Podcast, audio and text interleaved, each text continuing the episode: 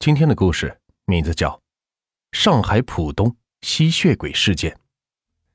谈起上海，似乎大家的印象中，上海就是一个不夜城，白天是人山人海，夜晚是灯火辉煌。可是很多九零后的朋友们并不知道，其实在上海发生过很多恐怖的灵异事件。而据我了解，在上海这个地方发生过的灵异事件，并不仅仅只有这些。这些只能说是流传较广的。今天要给大家介绍的这起灵异事件，是在一九九五年发生的上海浦东吸血鬼事件。这说到吸血鬼，或许大家会联想到一九九五年成都僵尸事件。当时甚至有人传言说是上海的吸血鬼就是成都的僵尸跑到了上海，随后被证明是谣言。因为有点常识的人都知道。吸血鬼和僵尸根本就是两种不同的东西。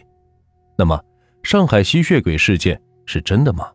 到底上海吸血鬼事件的真相如何？大家想要一探究竟，那么还得从1995年发现僵尸事件说起。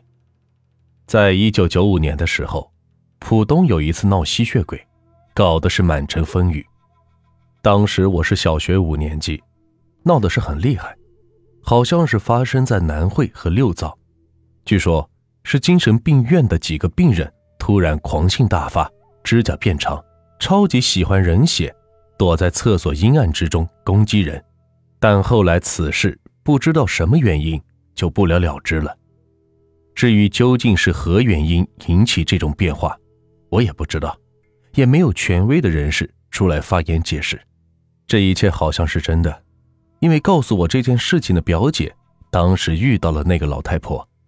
她说，她当时一下子觉得眼前的一切都变成了黑白的了，失声大叫。而在一旁的表姐却什么都没有看见。为此，她是大病了一场。别人都以为她是疯子。儿科医院的医生让她去精神病院医院看，精神病医院的结果检查却是一切正常。后来，无奈之下。他父母找了一个类似巫师一样的人在家里做法，表姐这才恢复正常的神智。以上的这一切都是朋友提供的小道消息资料。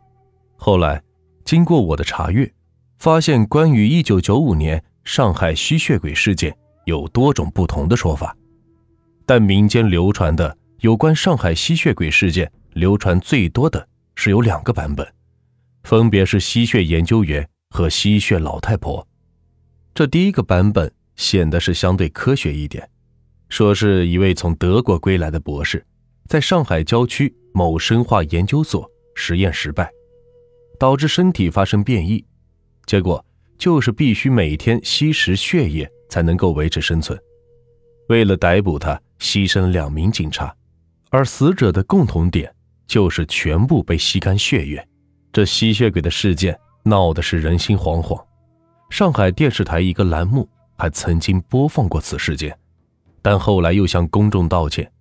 随后官方还出来辟谣，这真真假假也是很难说得清楚了。这第二个版本就是吸血老太婆，相信很多八十年代出生的朋友们或多或少的都听说过这个诡异的事件。可能有些人现在想起来还会觉得后怕。当时流传比较广的版本，说的是在上海某个酒店里，两个女孩住在酒店，其中一个女孩去上厕所，这朋友等了她好久都不见她回来，就去厕所看她是不是出了什么事这走进厕所，却惊奇的看见一个老太婆穿着红色衣服走出来，样子是有点诡异。等到走进去，却发现女孩全身无血色，干瘪的躺在地上。这脖子上还有两个齿印，而这只是一个开始，之后还陆陆续续的听到上海很多其他的地方也发现了几具女孩的尸体，同样是全身没有一丝的血。